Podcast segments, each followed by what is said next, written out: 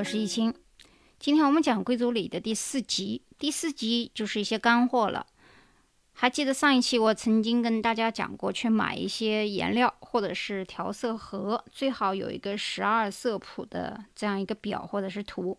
如果现在你还没有准备的话，可以到网上去下载，或者是打印一些图，这样呢一边听我讲，一边看图识字。会有一个对色彩的认知，因为我们今天要讲到穿着打扮，而穿着打扮的最重要的一点就是色系的搭配。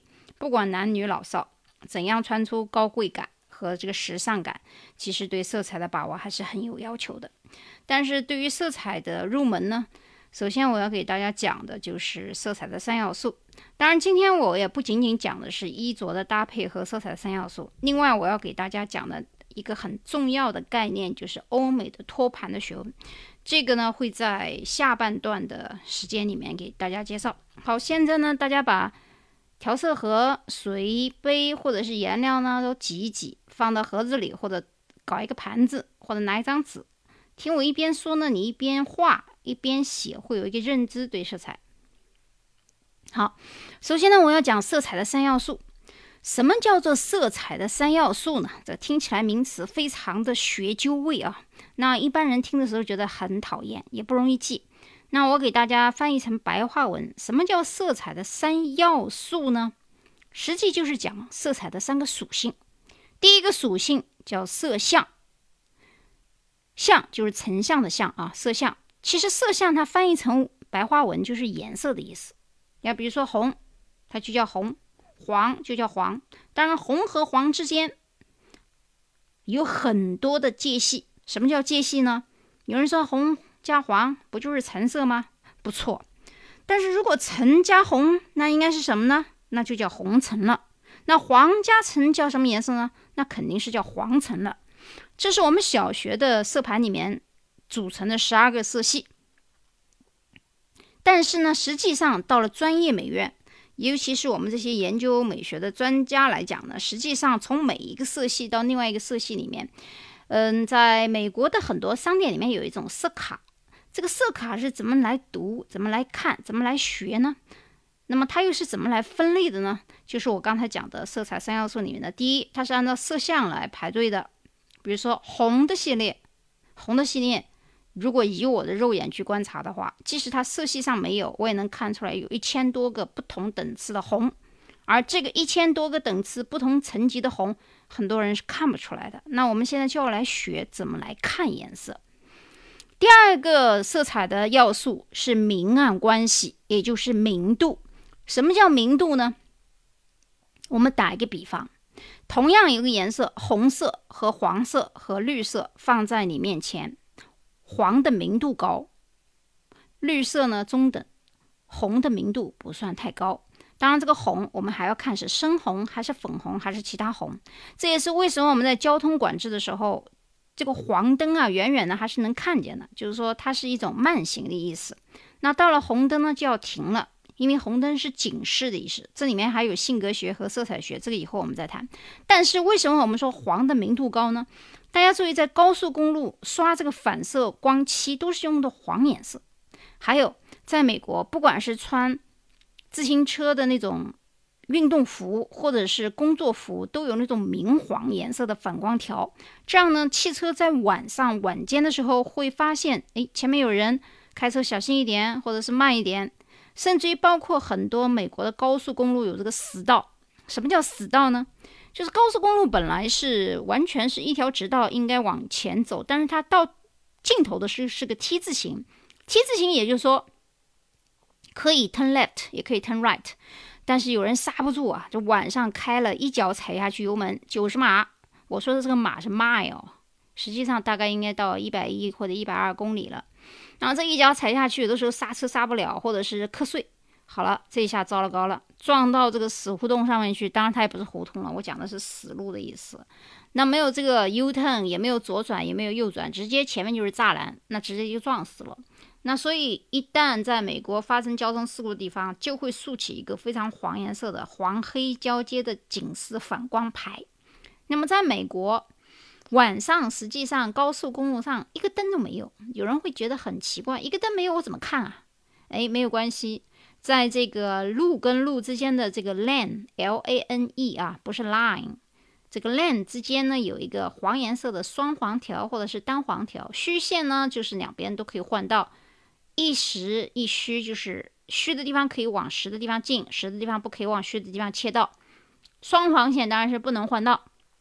大家都知道这个意思啊，那中间这是有反光带的，美国所有的高速公路中间都有反光带，这是一个标配。我又一次提到了美国标准社会的一个基础设施的问题和所有的其他，大家要注意我这个思想观念，因为你们已经听过我的美国思维的免费专辑了，到了这个收费专辑里面我就不重复提了。但是我经常会讲到一个话题的时候是延续很多。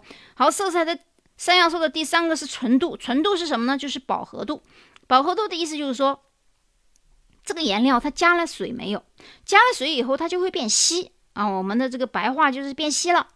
你如果没有加水，你这个颜料从吸管里面挤出来，它要多厚有多厚，干得快。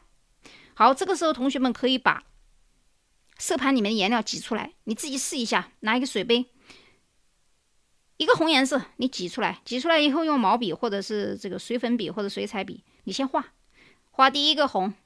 然后第二个红加一点点水，第三个红多加一点水，第四个红再加一点水。好，这时候你有没有发现这四个红完全饱和度不同？这就叫纯度。我们的专业术语，色彩的三要素是色相、明度和纯度。你可以拿个纸笔记下来。当然，我会把文案放在我们的收费节目的这个详细目录里面。好，这个时候你已经了解了什么叫纯度的变化了。那么我们这时候来看一下。色相的变化，我刚才说了，两色叠加可以变成无穷色。我们用红加黄，你来试一下，挤一点黄颜色，挤一点红颜色，调在一块儿，自己看什么颜色？橙色，对不对？但是同学们有没有发现，有的时候由于你挤的红跟黄，它的面积和等级不一样，所以有可能偏红；挤多了黄的呢，可能偏黄。好，这时候我想说一下色盘上的这个重要的颜色了。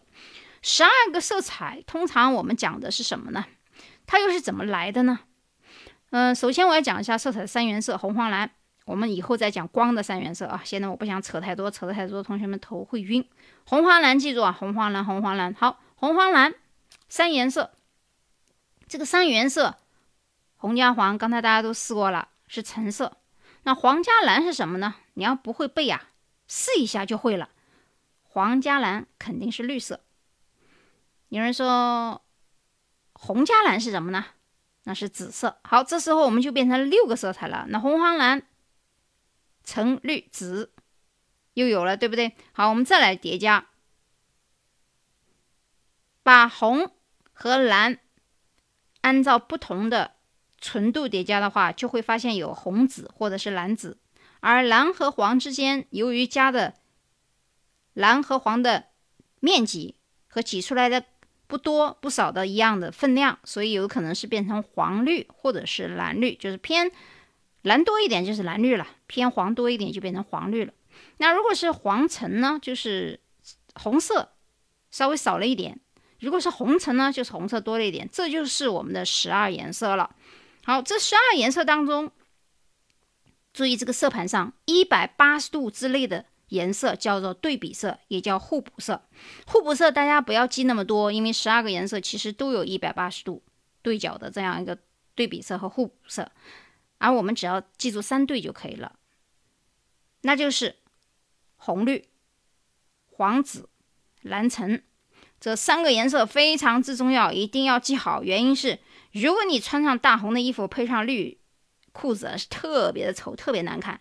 啊，如果是穿了黄颜色的上衣，穿紫的裤子的话呢？如果你是小朋友还可以啊，可能还挺活泼可爱的。如果是大人的话，就显得非常的俗气。注意，这些互补色是不可以在一个人身上出现面积对等的。我们以后讲这个穿衣服的时候，面积怎么样进行调配，可以显示出活泼。虽然说也是对比色，没有关系。比如说。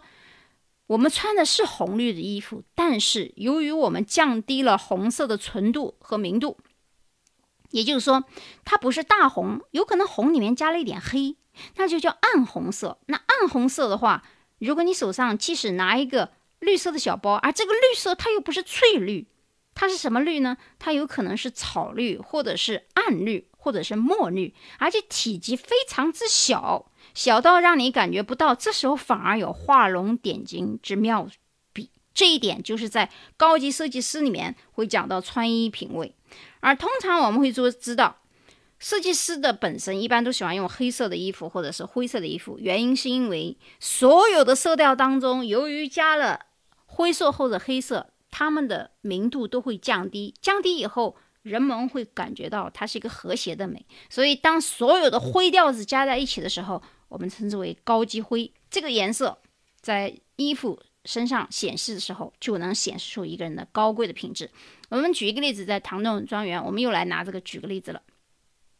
大家会注意，不管是大小姐、二小姐、三小姐，她们在穿衣服出去的时候，通常是一套颜色，而这套颜色一定是灰调子。有人说，哎。我看见她有黄色的衣服啊，白色的衣服啊，米色的衣服啊。哎，米色是灰调子，记住了，他穿的黄一定不是鹅黄，而肯定是米黄。米黄也是灰调子，也就是说降低了色彩的明度。这就是我们要掌握的在色彩学在穿衣服上面的一个高级灰的重要的要旨。好，这就是我刚才给大家。讲了一下色彩的入门啊，这个色彩入门非一日之功，你必须没事儿呢画画画，调一下色彩，把这个颜色呢多搞搞清楚，自然你就会穿衣服打扮了。穿衣服的时候，切记身上不要有三个特别亮的、纯度和明度一样高的颜色。你身上哪怕穿十个颜色也没事，你有本事把这十个颜色的明度和纯度全部降低到灰调子，你一定很漂亮，因为这是一个色系啊，我们称之为一个系列的统一视觉美。但是这个难度呢相当之大，所以一般人最好你选三个颜色就可以了。哪怕这个三个颜色它很接近也可以，它有对比也行。我们将来会讲到这个对比和包的小还是鞋子，或者是头饰，甚至于发卡或者是胸针，包括首饰它的搭配。好，我们今天因为要讲很多干货啊，所以这个美术这一块我不能讲太多，我让你入门呢，就是说。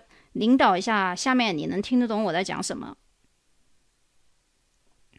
我要拎一下，就是互补色，千万不要放在一起啊！因为它不管是在衣服上，还是在日常装、模特，还是舞台装，包括家里面的家居设计，它是非常跳眼的，也就是它容易破坏一个画面的统一感。而今天我要讲的第二个大重要的专题就是托盘的艺术。欧洲人的托盘在贵族家庭以及平时的行为当中起着举足轻重的作用，而这一个常识很多人是不注意的。什么叫不注意呢？就是视而不见。你明明知道它天天存在，但是你根本就看不见。那我今天把它拎一下。什么叫托盘的艺术呢？有人说托盘它是不是叫 tray 呢？tray 呢？是一种托盘，比如说它是在床头或者是床尾放的。我们在看唐顿庄园的时候，你发现。呃，女儿的妈妈有时候生病了，她会在床上吃饭。佣人端过来的那个呢，叫雀。雀有两种，一种有腿的，一种没有腿的。有腿的一般是放在床上的，没有腿的是放在床尾的。而西方人在贵族家庭里面，为什么床尾后面有一个平整的椅子？为什么我们在自助餐的时候会发现，从国外回来的人有一个习惯，会用一个托盘去接所有的汤碗呢？或者说，在墙上挂这个盘子，究竟有什么意思？西方国家在床尾放一个托盘，下面有腿或者是无腿，或者甚至于很多纪念盘，它们的来由是什么呢？好，请朋友们去周一清频道微信小程序继续收听，我们下期再见。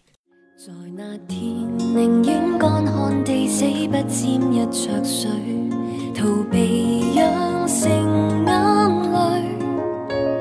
在那天。都要拔起枯干的脑海，期望不想念谁。原来就算摊开伤口要你面对，未曾使你挂泪。原来就算依依不舍，你也别退。未见又离情别绪。曾将身体发肤，随便北风再降。但是我糟蹋了我，你都不会有一丝痛楚。被爱到坠落了，而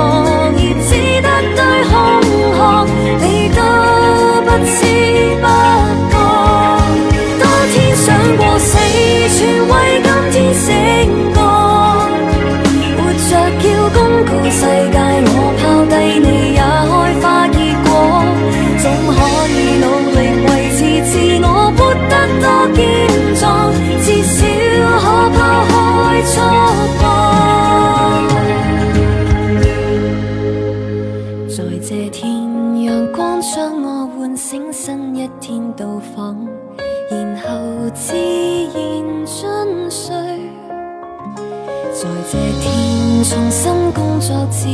将光阴抱紧存在不必为谁。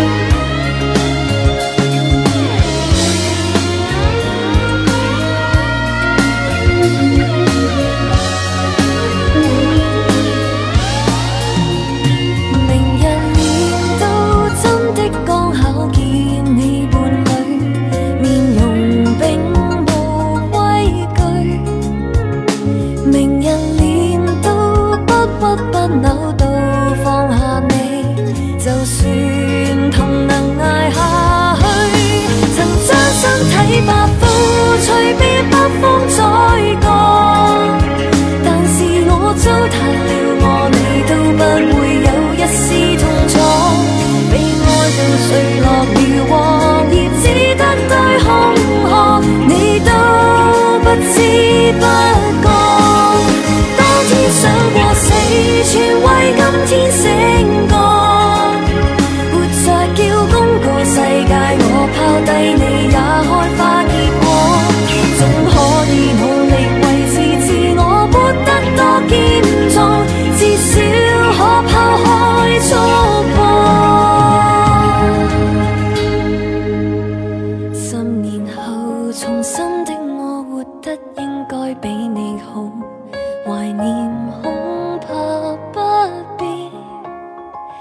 十年后，人生找到自己栖息的领土，然后开始生意繁殖。